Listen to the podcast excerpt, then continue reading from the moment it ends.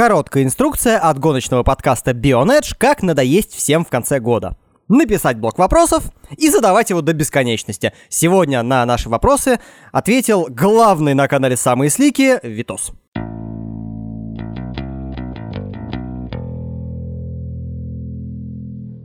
Да-да, всем привет, ребятушки. С вами самые адекватные ответы на самые формульные вопросы. Ну, это чтобы было понимание о полной истинности далее сказанного. Так что готовьте свои ушки к сликовой философии.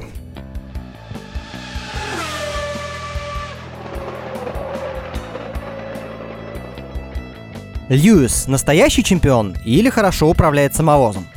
Но здесь нужно, как мне кажется, четко понимать, э, что такое настоящий чемпион. Существует ли вообще такой человек в истории автоспорта? Ну, давайте сразу начнем с крамольных мыслей. Э, я чего-то не заметил, чтобы Айртон Сенна за рулем Лотоса выигрывал все гонки подряд и уж тем более брал чемпионские титулы. Я не заметил, чтобы тот же Айртон Сенна, когда у Макларена и у Хонды в 92 году получился не самый лучший автомобиль, э, взял чемпионский титул. Да, он боролся, да, он сражался, безусловно. Это очень талантливый гонщик, но, э, ребят, речь идет именно о чемпионстве – я не видел, чтобы Михаил Шумахер за рулем Бенетона до 94 года, когда они действительно сделали самовозку, на которой можно было ехать э, в любой поворот на любой скорости, выигрывал все подряд. И еще есть очень много ребят э, из 30-х, 20-х годов, 40-х, э, 50-х, да и из любого года истории автоспорта возьмите чемпионов. Большинство из них а, побеждали не только благодаря своему таланту, но еще и благодаря тому, что у них были серебряные стрелы, а, неудержимые там Мазерати, Альфа Ромео, Тирлы, Лотусы, все что угодно. А, на плохой машине выиграть очень тяжело, и по сути, если это и происходит, то благодаря каким-то случайностям. Зачастую то, что мы воспринимаем за настоящую победу, является столкновением двух самовозов. Вспомните хотя бы 2000 2007 или 2008 год, когда и Макларена, и Феррари создали примерно одинаковые по силам автомобили. Так что мы логически приходим к выводу, что сочетание хорошего гонщика и идеального автомобиля, э, как правило, приводит к чемпионским титулам. Но вот вопрос, э, я так понимаю, складывается тогда, хороший ли гонщик Льюис Хэмилтон. Я считаю, что великолепный, потому что он проверен временем. У нас не так много чемпионов в истории, которые выигрывали на разных болидах э, разных команд. Льюис это сделал. Хэм э, в первом же своем сезоне практически укатал действующего чемпиона мира в точно такой же машине. Да, может быть, благодаря там политическим играм и всему остальному, но укатал. Ну и, естественно, мы можем предположить, что когда в руки такого пилота попадает э, настоящий самовоз, то он начинает штамповать титулы. Такое было со многими ребятами, просто раньше это происходило в течение двух-трех лет, потом все менялось технически, очень быстро развивалась техника. Сейчас идет период стагнации, когда достаточно разработать э, все на высшем уровне, вложить много денег, и ты, в принципе, получаешь преимущество на десяток лет вперед. Ну, по крайней мере, вот на 5-6 лет точно. Соответственно, какой вывод мы можем сделать? Льюис Хэмилтон – это один из величайших пилотов в истории автоспорта, которому посчастливилось управлять одной из э, величайших машин, одной из величайших команд в истории автоспорта. Поэтому все эти титулы я считаю заслуженными, логичными и как бы не хотелось противникам э, Хэма говорить о том, что все эти титулы благодаря э, Мерседесу, ну, давайте тогда говорить, что все титулы Шумахера благодаря Феррари и Бенетону, все титулы Сенны благодаря самовозному Макларену. Ну, а зачем тогда смотреть гонки? Зачем тогда пытаться что-то понять, получить какие-то эмоции от автоспорта, если изначально вы настроены так, что э, посади любого в самовозку, и он станет чемпионом?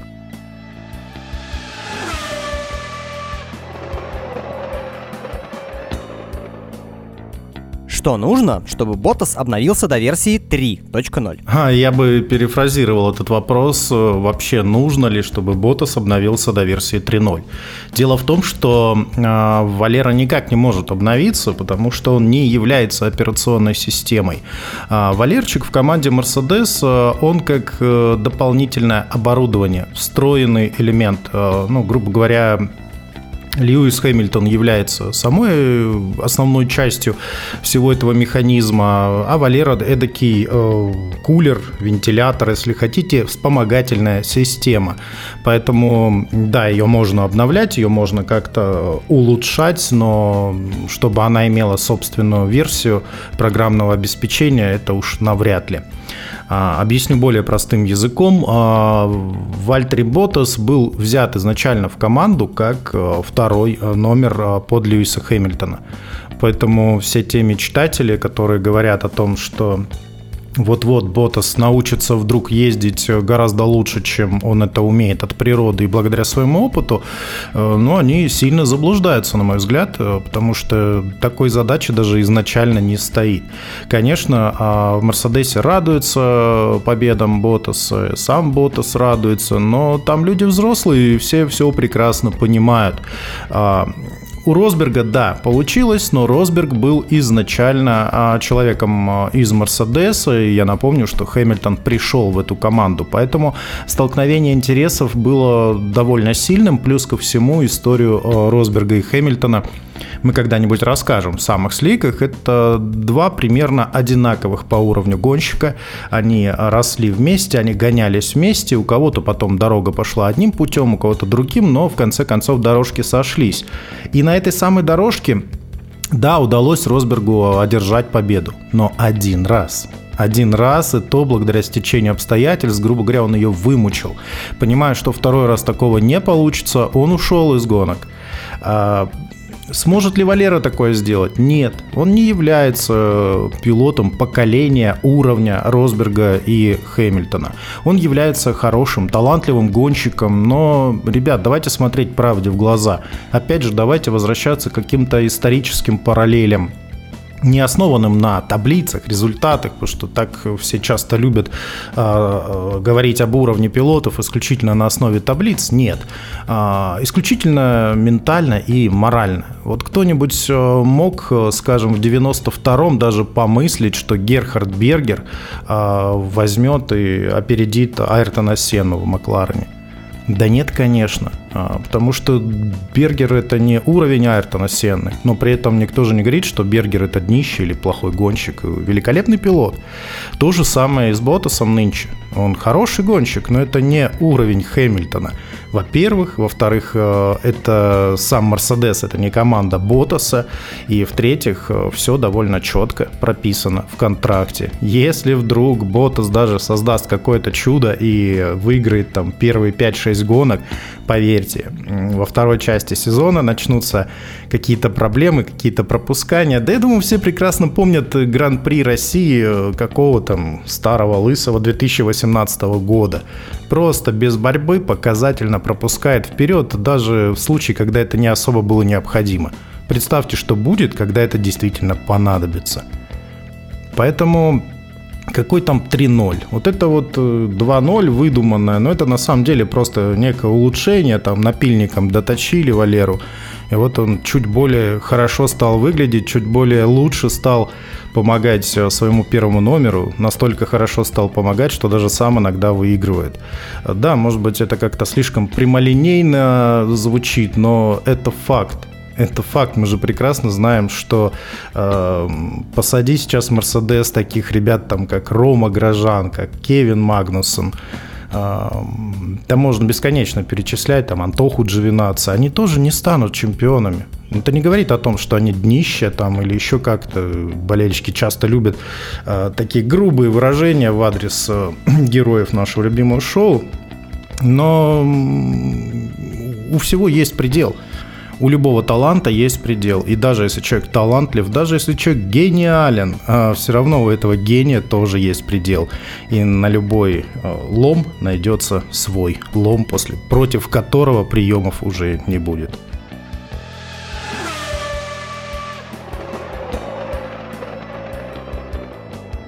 Леклер прекрасен или Феттель дно? Ну вот опять мы дно, не дно. А, я скажу так, а, Себастьян Феттель далеко не дно. Именно поэтому Леклер так прекрасен.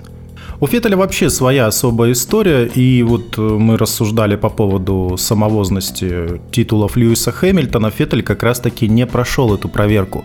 У него был самовоз, на котором он выигрывал титулы, а когда машина стала чуть слабее – но позволяло, на мой взгляд, и в 2018 году, да и в 2019 побороться за серьезные успехи не получилось. Поэтому если вводить какую-то градацию пилотов, скажем, от дна до прекрасности, а над прекрасностью ставить еще и самовозность, то, э, наверное, Себастьян Феттель, ну, где-то ниже Хэмилтона, возможно, ниже даже Фернандо Алонсо, но выше Ботаса, скажем так. И именно вот э, эти вводные делают э, Леклера одним из величайших дебютантов за последнее время. Я бы сказал, лучшим дебютантом а, всего десятилетия. Да простят меня болельщики Макса Ферстаппина, конечно, но о нем попозже поговорим. Я прекрасно могу понять скепсис э, некоторых болельщиков, которые вот в своих обвинениях в сторону Феррари говорят, что никогда он не станет чемпионом, да все это не то и не так. Эти фразы я слышу уже примерно ну, больше 25 лет точно. А, всем кажется, что никогда ничего не изменится, всем кажется, что Шумахер будет побеждать вечно, всем кажется, что Прост Сенна величайший, и никто никогда не переплюнет их достижений. А, все это в реалиях не так.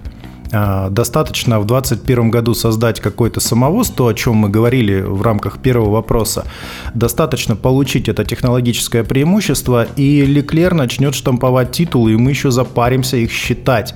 И мы запаримся считать, сколько рекордов он перебьет и так далее. Мы же не знаем, как оно повернется. Мы можем опираться только на то, что есть и то, что было.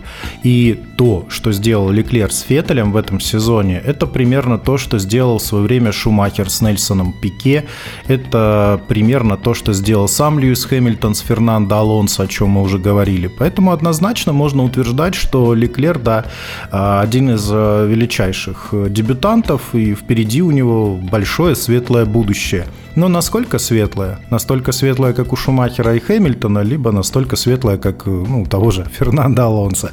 И здесь вы вполне логично можете сказать, ну а как же там э, Росберг, который уничтожил Шумахера, как же Култерт, который уничтожил Хайкинина, Масяня, который победил самого Райкинина. Э, да, все это так, но пилоты это не какая-то застывшая масса, это люди, в первую очередь, люди со своими эмоциями, со своими ощущениями, со своей спортивной и моральной формой. Поэтому и Хакинин, а, когда Култхарт его уделал в конце карьеры, и тем более Райконин, который терпеть не мог вот это вот состояние команды Феррари, а, это особые случаи какого-то особого случая в, если можно так сказать, случае с Феттелем я не вижу. Да, он много ошибается и может показаться, что он потерял форму, но на самом деле и этому я, по крайней мере, для себя нахожу объяснение. Человек работает на грани возможного, на грани собственных возможностей. Это очень важно отметить. Понимаете, а, в чем а, секрет Албана? Албан не выжимает из машины 110%. Он едет спокойно шестым. Не косячит, никого не пропускает, обгоняет тех, кого может обогнать. И в результате он не приехал на подиум, точно так же, как и Гасли, да. Но он был стабилен, и благодаря этой стабильности даже в какой-то момент а, по набранным очкам опережал Макса Ферстаппина. Но далеко ли можно уйти с таким подходом? Нет. А, в Формуле 1 нужно выдавать 110%. И вот Себастьян Феттель как раз таки в силу своего таланта может выдавать э, ну где-то 105. А Леклер, а, такие люди, как Шумахер, Хэмилтон, Сенна, они могли выдавать 110, 112. Вот. И когда потребовалось Феттелю выдавать вот эти 110, он, соответственно, начал переходить предел возможностей болида, Начал он это, правда, не благодаря Леклеру, а благодаря все-таки Мерседесам. Еще, наверное, в 2018 году его как начало крутить, так до сих пор и вертится как может. А, поэтому вот именно из-за того, что человек начинает пытаться прыгнуть выше головы, он частенько себе хребет и ломает. А, так что нельзя говорить, что он плохой гонщик, он гонщик хороший, но гонщик может быть 105%, а, в то время как э, его напарник сейчас это ну, минимум 107-108, а с опытом, я думаю, в следующем году, тем более получив долголетний контракт, получив некие заверения в том, что он теперь не номер два, а полноценный, э, чуть ли не лидер команды, мы увидим, насколько скакнет Леклер. Э, я думаю, что это будущее Формула-1. Но не одинокая. Не одинокая, не расстраивайтесь болельщики Макса Ферстаппина, не расстраивайтесь болельщики Льюиса Хэмилтона, а возможно и болельщики Эстебана Акона, Джорджа Рассела и прочих новичков. Все будет хорошо, э, и история как бы покажет, кто дно, а кто прекрасен.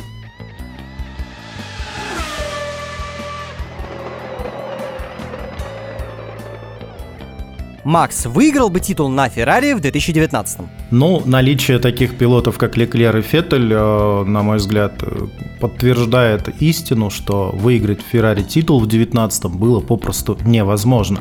Но я так подозреваю, вопрос заключается не в этом. Вопрос заключается в том, а, является ли Макс Ферстаппин более крутым, талантливым и перспективным пилотом, чем а, те же Феттель с Леклером, если я правильно понял. А, тут э, сложно сказать. Э, наверное, все это одна обойма. Я часто в своих выпусках говорю о том, что вот эти два парня, э, Ферстаппин и Леклер э, сильно напоминают лидеров прошлых лет. Ну, опять же, мы часто вспоминаем Айртона Сенну, но стоит вспомнить, что у того же Сенны был Ален Прост. И вот кто из них круче, спорят до сих пор уже основываясь на результатах, уже учитывая, что одного нет на этом свете, другой не гоняется уже более 20 лет, э, все равно болельщики до сих пор спорят, кто уже из них круче, кто из них лучше, а они просто разные. Поэтому и Леклер с Верстаппином, я считаю, что это разные гонщики – Леклер мне больше напоминает просто, э, не могу объяснить почему, э, но тапок это, естественно, Сенна в силу своей напористости, наглости, самоотверженности, преданности делу. Э, но как сложится их судьба, мы не можем сказать. Сказать о прошедшем сезоне, если бы был там Ферстаппин, ну, я думаю, что в силу опыта э, он бы выиграл больше гонок, чем Себастьян Феттель и Шарль Леклер. Надо еще учитывать, что в каком статусе бы находился Тапок в Феррари в этом сезоне, да, и кто был бы его напарником. Если бы его напарником был Себастьян Феттель, я думаю, это была бы страшная история с кучей скандалов и прочего, и, естественно, в таких условиях выиграть чемпионат невозможно. Опять же, вспоминаем 2007 год, Алонса и Хэмилтона. Если бы это был Леклер, это была бы великая битва, но ребята бы не один и не два раза сталкивались между собой, это 100%. Опять же, в таких условиях выиграть титул невозможно. Если бы это был Ферстаппен и Албан, ну, грубо говоря, если бы болиды Феррари перекрасили э, в цвета Red Bull и ехали на них, то объективно он бы выступил лучше, чем в Red Bull, потому что на данный момент э, болид Феррари, как бы его не ругали, является более сбалансированным, более быстрым автомобилем, чем э, творение Эдриана Ньюи с двигателями Honda. Поэтому, отвечая на этот вопрос, можно сделать такой вывод, что с одной стороны, да, Ферстаппин бы выступил намного лучше, чем а, в Редбуле. Возможно, Ферстаппин бы выступил лучше, чем и Себастьян Феттель, и Леклер, но о чемпионском титуле с таким состоянием команды и в любых раскладах внутреннего климата, даже если был бы Албан а, вместо Феттеля или Леклера рядом с а, Ферстаппином, Вряд ли бы удалось взять титул, потому что Феррари а, уже 90 лет гонщик не является основной частью команды. Единственным исключением можно назвать Михаэля Шумахера, да и то это, пожалуй, исключение, подтверждающее правило.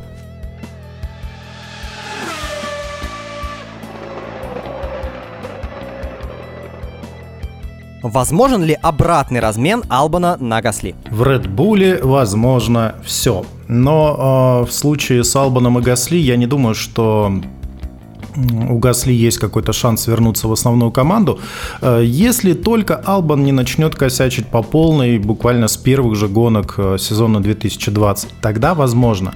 Я бы, честно говоря, вообще на месте доктора Марка сделал некую сборную вторых номеров э, Ферстаппина, сажал бы попеременно Квята, Гасли, Албана, изучил бы их а, пристрастие к тем или иным трассам, и просто там, где трасса больше подходит Гасли, скажем, там на Гран-при Франции я бы посадил в Red Bull Гасли, а на Гран-при России в Red Bull Квята, ну просто бы прикалывался. Разницы никакой, все равно они приедут шестыми и до подиума вряд ли доберутся, хоть так, хоть сяк. Но это если говорить немножко расслабленно о всей ситуации. Если серьезно э, погружаться в аспект этого вопроса, то у доктора Марка, у всего Red Bull сейчас а, более насущная задача – это посадить в кокпит Red Bull японца любыми целями, причем чуть ли не любого японца. Есть у нас товарищ а, Мацушита в Формуле 2, Правда, выступающий не ахти как. А, есть у нас вот этот э, чемпион а, суперформулы японской. Честно говоря, подзабыл а, то ли Ямамото, то ли как его фамилия ну, такая характерная японская, как вы понимаете, и уже там Honda говорит чуть ли не в 2020 году усадить его в Red Bull, мол, там баллов в лицензию хватает, и, значит, хватает и таланта ездить в Формуле 1. А, да и при этом я думаю, что после истории с Хартли и прочими а, выкрутасами доктора Марка, даже если посадить э, Ямамото, вот этого самого, или даже если Мацушиту прямо сейчас взять, посадить э, в кокпит Редбула, то, опять же, шестое место это практически гарантия. Ни хуже, ни лучше пилоты не поедут, хоть кого туда усади. Ну, исключение может быть разве что Махавир Рангхуна Танк. Тот, естественно, поедет намного лучше, обгонит Тапка и станет чемпионом мира, причем за один сезон двух- или трехкратным чемпионом мира. Это все прекрасно понимают. Но э, если говорить о личных пристрастиях, то я обратил внимание на маленького, действительно очень маленького, очень низкого, коренастого паренька из Японии, а, товарища Цуноду. А, он гоняется в Формуле 3 и вроде как там и останется на следующий сезон. Потестил он Формулу 2, но еще принимают там решения. Он является а, как раз-таки воспитанником молодежной программы Red Bull. Он является японцем, и стиль его пилотажа, ребятушки, это Макс Ферстаппен номер два. Да, может быть, он не настолько быстр, но он очень наглый, он очень дерзкий, он действительно борется. И вот если его посадить сейчас в Red Bull, то шестое место это минимум. И он будет действительно выцарапывать просто каждую позицию на финише. Я думаю, что если Албана и будут менять на кого-то, то это будет японец, и э, я бы хотел, чтобы это был Цунода, но произойдет это, скорее всего, не раньше 22 года, хотя в 21 уже могут что-то попробовать. В общем, будущее покажет, но э, надо всегда думать немножко на опережение. Не об Албане и Гасли, а скорее уже о каком-то потенциальном японце, который сядет за руль. Возможно, чемпионского Редбула в 2021 году.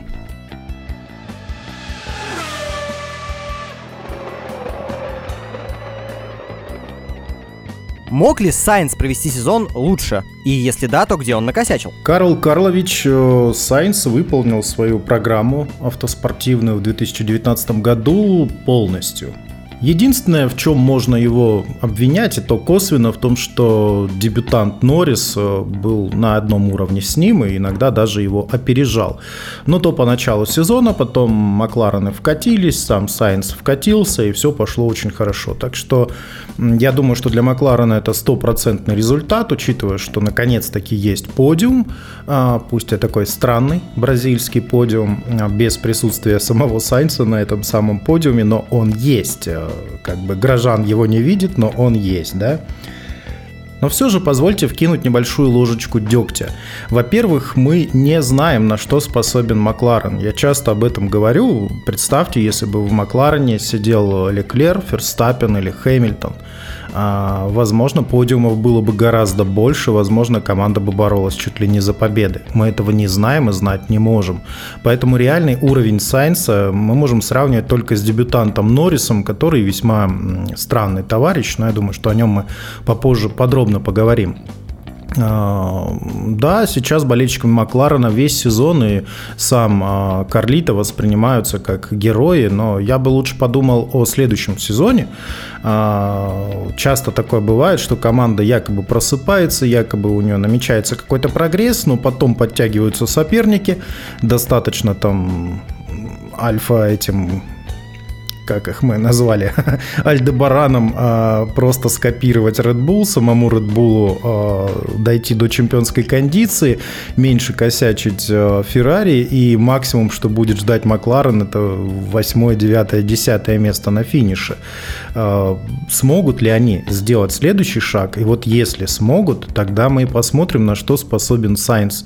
Если машина будет позволять бороться хотя бы с Red Bull'ами и Феррари, о Мерседесах пока что умолчим, а, то сможет ли Сайнс э, чуть ли не в каждой гонке претендовать на подиум? Вот это большой вопрос. Да, он дико стабилен, он показал себя еще э, в Торо Хонде, когда постоянно приезжал на очень высоких позициях и делал это стабильно, в отличие от того же Квята. Э, в этом году он показал себя, опять же, с положительной э, стороны, выступая также стабильно, также высоко приезжая.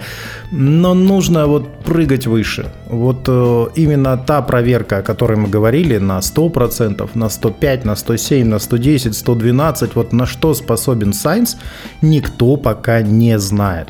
Э, но в Макларне он справился на 100%. Но помните, мы говорили про Албана, 100% все-таки маловато.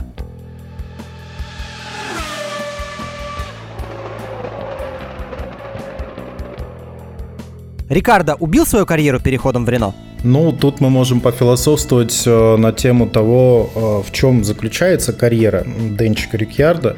Является ли его целью чемпионские титулы, участие в какой-то самовозной программе типа Мерседеса, или просто он по фану с улыбочкой катается, наслаждается редкими успехами, и в этом как бы цель жизни и остается. Я думаю, что если смотреть э, с точки зрения второго аспекта, да, все-таки участие в Формуле 1, получение удовольствия от гонок, то Денчик свою карьеру спас потому что в одной команде с Максом Ферстаппином он бы превращался потихонечку в стареющего э, в Тарикелу, и вряд ли бы какие-то возможности к прогрессу были. Э, Макс бы его укатывал, иногда бы Денчик там что-то показывал, все бы это было в очень э, нервной обстановке и положительно никак бы на самого Рикьярда не влияло. Даже если бы он там пару гонок выиграл, все равно бы он остался чуть-чуть позади Ферстаппина. Может быть, не как Албан и Гасли на шестых местах, но где-то там на четвертом, на пятом а, куковал бы постоянно. И во многом бы сама команда в этом вопросе втыкала бы ему палки в колеса. Здесь в Рено он э, добился, как мне кажется, успеха. Он уделал э, многолетнего лидера команды Ника Хюлькенберга.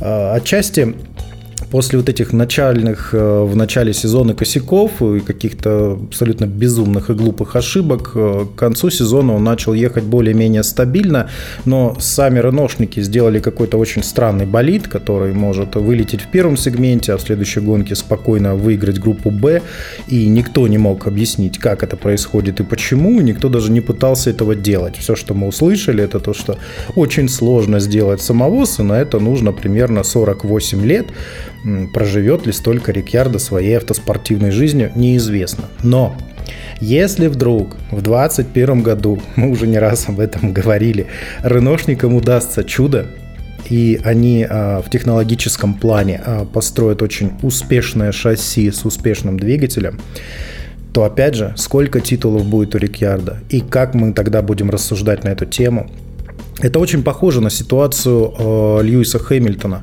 когда он переходил в Мерседес, только ленивый не говорил о том, что же ты делаешь, ты едешь в великом Макларене с величайшим двигателем Мерседес, э, переходишь в какую-то новую командочку, которая вот сейчас поучаствует, как Toyota и BMW, и свалит через пару лет, и останешься ты Люсек у разбитого корыта.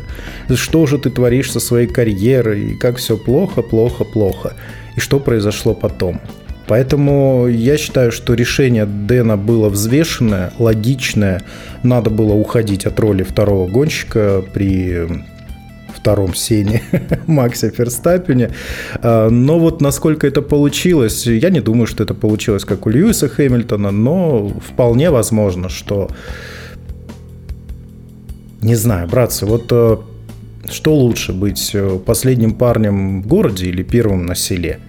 Вот Денчик, мне кажется, выбрал роль первого на селе, но в этом селе э, есть э, какие-то предпосылки к тому, чтобы они стали сначала поселком городского типа, они уже в этом году это должны были сделать, потом стать уже городом, а там и районным центром, а может быть даже и столицей э, всей формульной планеты.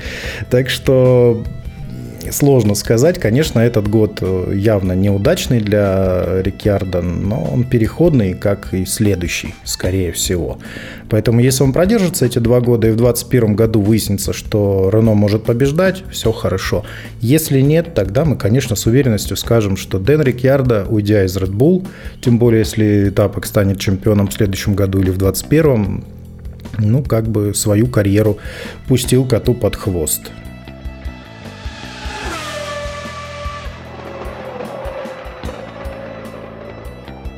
Этот сезон Хюлькенберга худший в его карьере? И если нет, то какой хуже? История с Халком не так проста, как может показаться на первый взгляд. Я как раз вот в эти дни работаю над э, очередным фильмом, который будет посвящен как раз таки нашему супергерою марвеловских э, комиксов. Ну а что касается прошедшего сезона, я думаю, что каждый сам для себя может найти ответ на этот вопрос, просто задавшись такой мыслью, что лучше, обгадит вас птичка или вы наступите в коровью лепешку? На мой взгляд, э, одинаково неприятно, поэтому все сезоны Халка можно занести вот в такие вот нелепости, когда вот-вот могло бы случиться, но так и не случилось. Имеются в виду, конечно же, подиумы какие-то успехи. Стабильностью он отличался всегда, но, опять же, я не думаю, стоит ли задевать вот этот разговор о процентах. Э, я не думаю, что Халк вообще дотягивает до 100%. Э, и решение, скорее всего, о его замене, решение о том, что Ника Хюлькенберг никогда не не станет лидером команды Рено, было принято давно, еще когда брали в команду Карлоса Сайнца. Но э, каким-то образом Карлита не справился, видимо, со своей задачей или просто не вписался в этот французский коллектив, и тогда они купили Рикьярда. И вот Рикьярда, видимо, исключительно из своих э, способностей общения, ну, исключительно как э, не только пилот, показывающий результаты, но еще и как человек, как член команды, как винтик этого механизма, подошел гораздо более лучше э, Алену Просто, Абитебулю, там, всей команде, чем Халк, которого уже в открытую обвиняли в том, что он нытик, в том, что он негативно влияет на всю команду и так далее. В общем, вылили ушат дерьма на него – да, на него ни птичка не нагадила, ни в лепешку он не наступил, на него просто вылили ведро дерьмища. Э, вот в таком неприятном состоянии он уходит. Э, худший это или лучший сезон уже попросту не важно.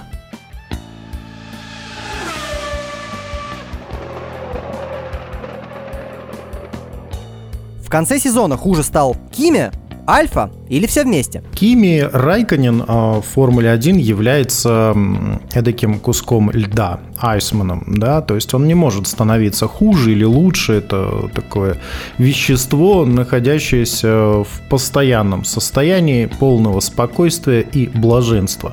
Поэтому нельзя сказать, что Кими стал хуже, он просто садится в машину и едет. Если эта машина привозит его к чемпионскому титулу, ну норм. Если не привозят даже на подиум, ну пойдет. А, Кими хорошо провел начало сезона. Я думаю, что это было связано с тем, что сама Альфа была более-менее неплохая, и лишь наличие во втором кокпите Антохи Джовинаци не позволило нам как-то более-менее адекватно э, рассуждать об успехах, в кавычках, Кими Райканина, э, потому что, опять же, будь там кто-то типа Леклера, допустим, если бы Леклер продолжил свою карьеру в Альфе Ромео, я думаю, что история с Кими была бы противоположна обратной в этом году. То есть, э, если уж Леклер справился с Феттелем, с Кими бы он справился и подавно. Да простят меня болельщики Кими Райканина, опять же. А, но так как там был Антоха Джовинаци, то мы можем э, смело заявлять, что Кими Райканин провел отлично этот сезон, и вот этот э, спад второй половины скорее был связан с тем, что в Альфе не улучшали машину, там же ушел от них вернее, как ушел, забрали инженера своего Феррари обратно, и по ходу машину просто не стали больше улучшать. Мол, решили, очков и так нормально, мы там не последние, получим какие-то деньги за свое не последнее место в чемпионате и, и хорошо. А то, что будет дальше, возможно, команду уже готовят к великому пришествию великого Мика Шумахера и не менее великого Роберта Шварцмана, поэтому как бы вот этот конечный результат сезона 2019 особой роли не играл. Об этом сказали Кими, Кими сказал, ну норм, и вот этот э, период, так сказать, заморозки продолжился. Можем сказать, что команду просто заморозили. Поэтому даже и о спаде говорить не стоит. Все шло как шло, все шло как должно было идти. Э, и команда выполнила свою задачу, и Кими Райконин выполнил свою задачу, и даже Антоха Джовинаци отчасти выполнил свою задачу, доказал всем, э, в чем многие были уверены, что он никакущий. Там даже не 100% и не 90% в случае с Антохой. Вообще сложно говорить, э, есть ли там вообще какие-то проценты. Да, извините меня, что я уже настолько откровенно говорю о возможностях пилота.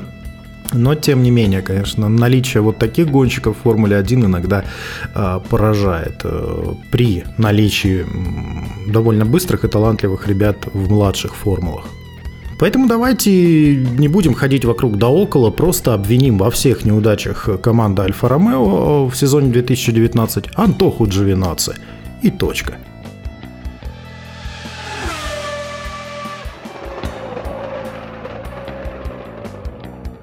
Кого нанять Хасу, чтобы не повторить бардак минувшего сезона? Да, конечно, в прошедшем году приключился полный хаздец, э, но я не думаю, что замена Гюнтера Штайнера на какого-нибудь э, условного Маттео Бинота или замена Ромки Грожана на какого-нибудь э, Латифи Строла или какой-нибудь молодой звездочки типа Рассела как-то бы повлияли на ситуацию. Хас – это конструктор, у которого, к сожалению, нет э, схемы сборки. И вот ребята собирают как могут. И то, что они собрали на момент э, Гран-при Австралии, фактически это наилучшая форма э, этого конструктора. И сделать уже что-то по ходу сезона невозможно, не обладая какими-то сверхмощностями, которых у Хаса нет и никогда не будет. Им там помогают какие-то ребята, то ли Лола, то ли кто, точно не в курсе.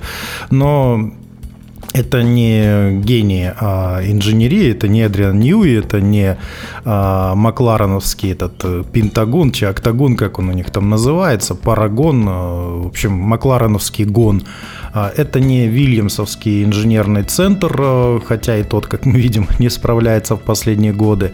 Ну и уж это далеко не Маранелло. Поэтому в Хасе вот то, что они смогли слепить а, из говна и палок, извините за выражение, к началу года, то и остается. И неважно, кто там стоит у руководства, какие пилоты едут. Если машина хорошая, даже Албан может шестым постоянно приезжать. Если машина как у Хаса, я думаю, что даже сверхбыстрые пилоты с очень хорошим руководителем, ну ничего бы они сделать не смогли с тем, что резина просто разрушается через 5-10 кругов и ехать на ней невозможно. Ну делали бы они там 10-15 пидстопов за гонку, сами понимаете, это не решило бы проблемы. А какие-то доработки делать тоже невозможно. Ведь э, все мы знаем, э, наверняка кто-то что-то своими руками э, в жизни делал хотя бы раз и понимает, что гораздо проще сделать с нуля, чем взять чужое Г и пытаться слепить из него конфету, дотачивать напильником и так далее. Поэтому Хас, он такой Хас и другим не будет.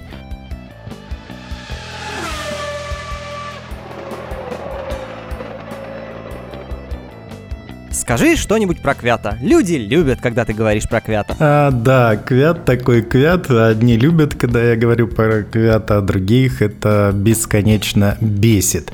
А, связано это, скорее всего, с тем, что Даниил Вячеславович очень неоднозначная фигура а, в автоспорте, да и вообще в целом, как человек. С одной стороны, это довольно мощный профессионал, а, хороший, талантливый пилот. А, не будем говорить о процентах, а, не будем, так сказать, злить судьбу.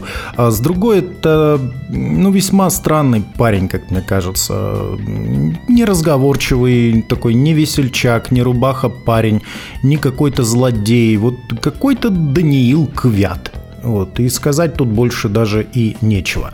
Что касается его сезона, то я, конечно, восхищен, э, удивлен очень сильно э, его формой, э, тем, как он научился справляться с неудачами, как он научился со своей судьбой управляться и, в конце концов, подиум. Да и даже без этого подиума все, что было до Гасли, это было великолепно. С Гасли получилось по-другому, но там какая-то тоже странная история. Я увидел точно то, что происходило с Квятом и Сайнсом в Тарахонде. А, вроде бы как бы гонщик в гоночных условиях быстр, и если бы не вот эти штрафы, на мой взгляд, дурацкие, если бы не какие-то поломки, типа как в Италии, то Квят бы укатал Гасли по полной программе. А, я вот вспоминаю два обгона, целых два обгона в гоночных условиях э, в России, в Сочи. Но в квалификациях явно медленнее. Явно медленнее на одном круге Гасли быстрее, и вот это и озадачивало. Вроде как в квалификациях вернулся тот самый старый Квят, который в самый нужный момент не может показать э, быстрый круг, а в гонках э, возвращался тот самый новый Квят, который может обгонять, бороться, причем даже иногда за гранью дозволенного. Поэтому очень неоднозначно, вот как каков сам Даниил, да, с одной стороны профессиональный а, и довольно толковый пилот, а с другой стороны какой-то не очень понятный человек, э, так вот этот э, сезон э, сложился, с одной стороны, очень толково и, я бы сказал, местами даже с выдающимися результатами, а с другой как-то вот старые проблемы со скоростью на одном круге остались. Поэтому есть над чем работать. Я думаю, что как минимум следующий сезон он доедет э, до конца и э, борьба с Гасли вся еще впереди. Если Даня сделает правильные выводы и продолжит работать дальше, то, возможно, все будет хорошо. Ну, а мы поддержим, а, независимо от того, нравится он нам или не нравится. Как мы говорим, кветофил ты или кветофоб, но болеть за квята ты обязан. Я только что это придумал, не обращайте внимания, но просто подумайте об этом. Это наш парень, почему бы нам его не поддерживать, почему бы нам за него не переживать. Я не вижу каких-то объективных причин, недолюбливать Даниила Квята.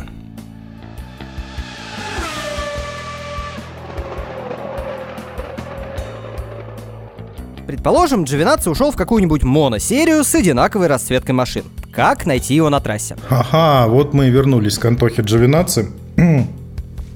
Как его найти? Да никак, потому что Джовинаци, он как и Эриксон, э, невидимый. Вот если ты смотришь гонку и кого-то не видишь, да, вот вообще не видно его, ничего не происходит, ничего гонщик не делает, где же он? И вот этот он, это будет Антоха Джовинаци. Понимаете, в чем фишка? А, дело не в том, что я недолюбливаю плохих пилотов или медленных пилотов. А, я отношусь к автоспорту как к шоу. И в этом шоу должны быть разные герои, и положительные, и отрицательные. Например, такие люди, как там тот же Махавир Рангхунатанг или Танюха Кальдерон, они нисколько меня не раздражают и не бесят. Ну, потому что они такие антиподы, они тоже делают свою историю, и там тот же Ранкхуна Танк дал больше новостных инфоповодов, э, чем вся карьера Маркуса Эриксона за один сезон, и это в Формуле 2. Представьте, что бы творилось, если бы этот индус, чиголандец, попал бы в Формулу-1. А вот Антоха, он ну, извините за это выражение, но с точки, ну, выражаясь, так скажем, обычным бытовым языком, никакущий. Вот просто есть такие люди, которые Ни хорошие, ни плохие, ни быстрые, ни медленные. Вот они есть и есть, как боты в компьютерной игре. Вот таким был э, Маркус Эриксон, еще раз о нем упомяну. Можно вспомнить еще целую череду таких пилотов, там типа Адриана Сутиля, там Пола Диресты. Вот они были в Формуле 1 и были, и не оставили никакого следа. Хотя и где-то там очки набирали, и где-то там что-то могли показать, но в целом вот с точки зрения харизмы, с точки зрения персонажа, шоу какого-нибудь там романа или телевизионного шоу, это статисты. И вот, на мой взгляд, Антоха, вот он такой же статист. И каких-то вот смыслов присутствия его в Формуле 1 я не вижу. Хотя, конечно, неприлично так говорить, да, человек старался, пацан шел к успеху, да, тут какой-то провинциальный чел из России берет и говорит, что он не нужен Формуле 1. Но с точки зрения моей философии, с точки зрения моего взгляда, мне за ним не интересно наблюдать. И я не думаю, что когда-нибудь станет э, Антоха интересным. Эмоции нам может дать только успех человека или его полный провал. А серое состояние, состояние серого вещества, к нему можно относиться только никак. Поэтому ты, Антоха G12, такой мистер никак.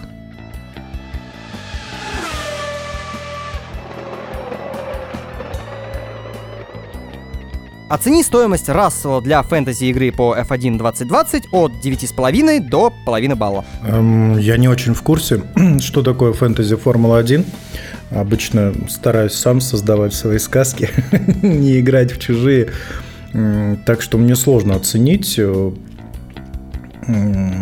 Честно говоря, в полном замешательстве. Ну, мы сегодня оцениваем в процентах, да, и если говорить о Расселе, то ну, где-то 102%, явно больше 100, потому что сезон он проводит очень стабильно, провел очень стабильно, очень плотно и с хорошим результатом а, для Вильямса, конечно же. Поэтому 102%, я не знаю, сколько это будет по баллам а, в фэнтези-формуле.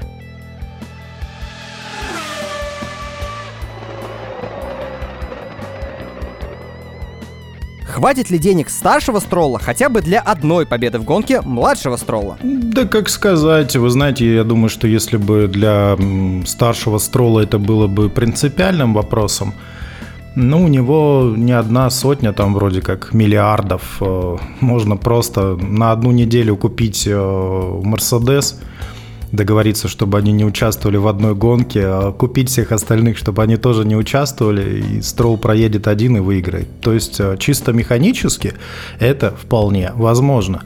Но другой вопрос, нужно ли это и старшему, и младшему Стролу. Младшему, насколько мы знаем, это вообще нафиг не нужно, потому что он как бы выполняет прихоти отца, и сама Формула-1 ему не очень интересна.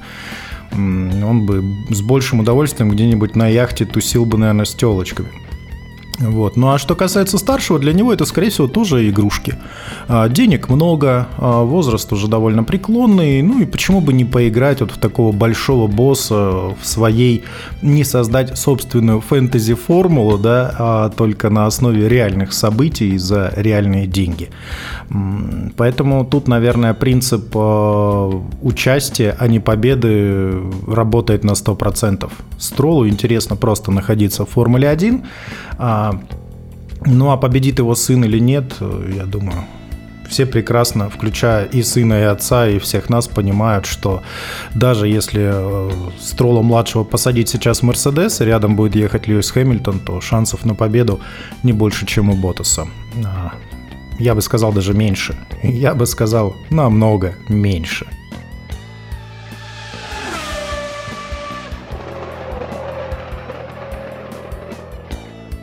Скольких гонщиков, подписанных на следующий сезон, ты не хотел бы видеть в F1? Ну, знаешь, мне до сих пор э, стыдно за высказывание от Живинаца, поэтому Давай не будем. А, не будем говорить э, о этих ребятах в том плане, кого бы мы не хотели видеть, кого бы мы уволили. Там. В конце концов, каждый из них тем или иным способом, деньгами, папы, там, своими успехами в младших формулах, э, своей удачливостью, попав в ту или иную программу развития пилотов, у тех или иных команд и концернов э, заслужил это место. Поэтому кого-то вот так заочно за глаза увольнять мы не будем. Я бы хотел не убирать пилотов, а добавлять. Вот на полном серьезе я бы разрешил э, третьи болиды в командах. И у лидеров, и у середняков. Я бы разрешил выступать вообще с одной машиной. Причем эту машину можно как конструктор, типа как хасовцы, купить. И тогда бы вот было интересно. Мы бы тогда наблюдали, во-первых, за большим количеством, у нас были бы не только вторикелы, но и третикелы. Другое дело, что туда нужно вводить какое-то правило, что третьим пилотом, скажем, у топ-команды должен быть обязательно дебютант. Вот. На второй год он уже остаться не может. Либо переводите его в младшую команду, либо делайте основным, увольняйте ветерана. А, ну и вот куча таких нюансов, но в целом картина, на мой взгляд, должна состоять, э, наоборот, из увеличения гонщиков э, путем добавления третьих машин и возможности участия в чемпионате частников с одной машиной, причем наполовину купленной, может быть, там арендованной или еще как-то. Да, это будет уже не совсем та Формула-1, но это будет сумасшедшее шоу. А мы ценим прежде всего, как вы понимаете, шоу.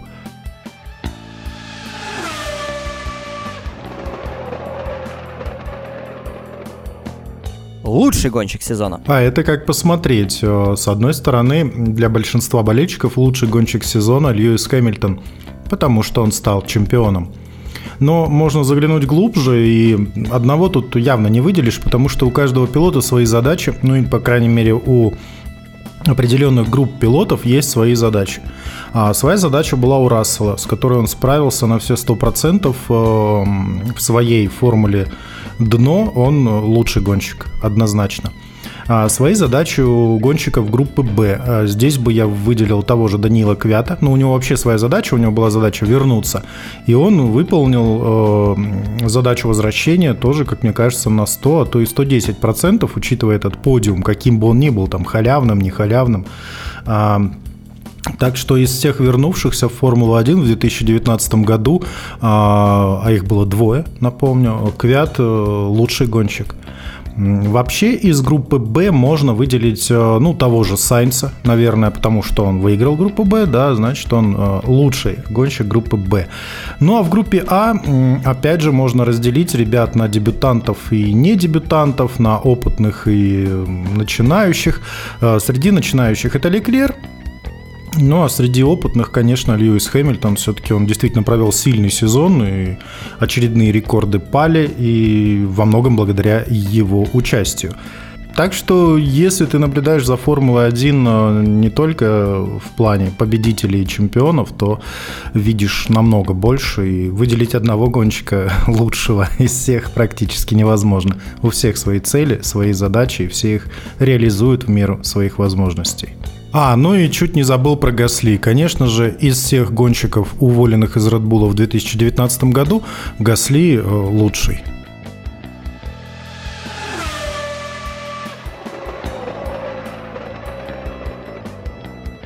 Худший гонщик сезона? С худшими, в принципе, та же самая история, что и с лучшими. А, пожалуй, самым большим разочарованием сезона здесь можно таки выделить одного человека, хотя это больше будет избиением младенца или там издевательство над э, инвалидами. В общем, это Роберт Кубица однозначно.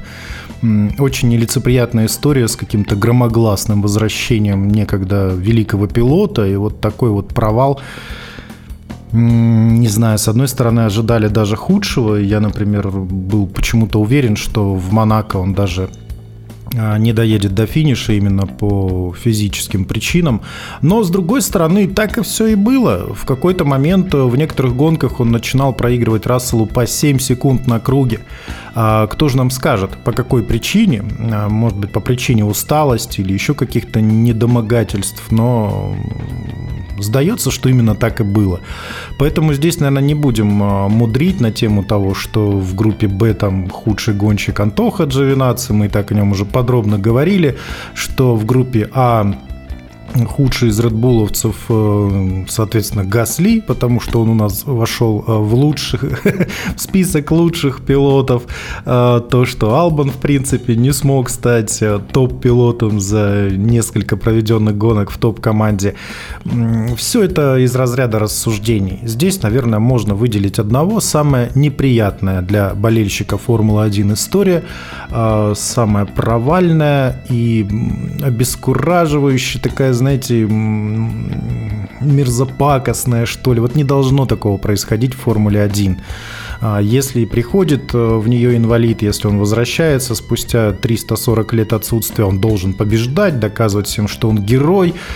Но вот Кубица ничего не смог доказать, и даже хуже того. Вот такого быть не должно, и поэтому Роберт, к сожалению, худший гонщик сезона.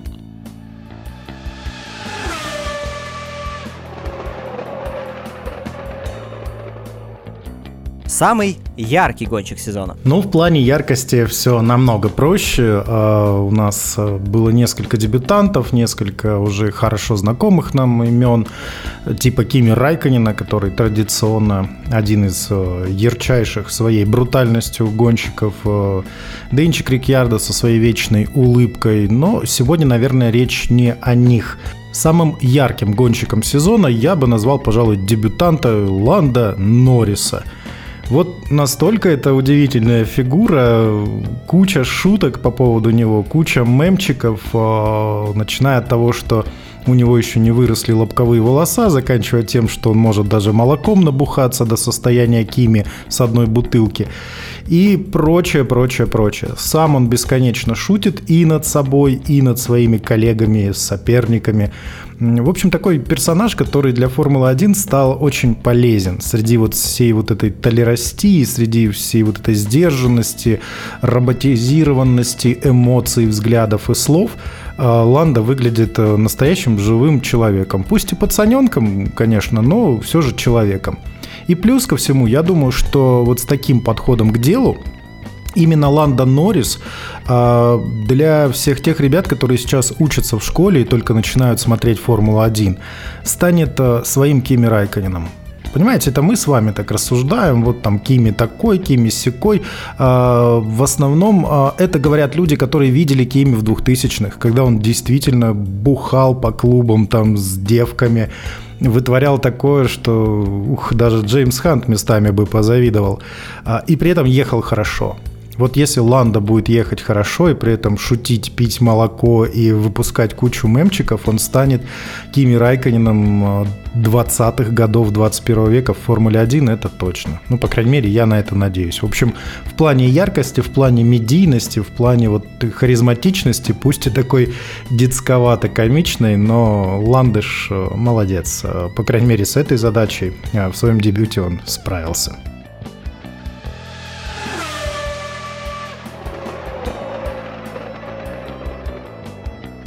Что ж, спасибо вам за интервью. Э, это был прикольный experience. Э, в завершении я бы хотел во-первых, сказать, что э, все, что вы услышали в этом подкасте, является мнением такого же болельщика. Болельщика, как и вы, я ни в коем случае не претендую на роль э, эдакого аналитика, специалиста, журналиста, уж тем более комментатора. А поэтому рассказал о Формуле 1, о, о той Формуле 1, какой вижу ее я. Надеюсь, вам было интересно. Ну, а ребятам, коллегам, Хотел бы пожелать удачи и развития э, в наступающем году. Э, Причем всем. А, всем, кто хоть как-то пытается делать для отечественных болельщиков э, Формулы-1 этот вид спорта интереснее и ближе. И блогеры из YouTube, и обозреватели, и различные а, сайты, и группы в социальных сетях. А, всем только пис, респект и движение а, к финишу с максимально возможной скоростью и с минимальным количеством пит-стопов.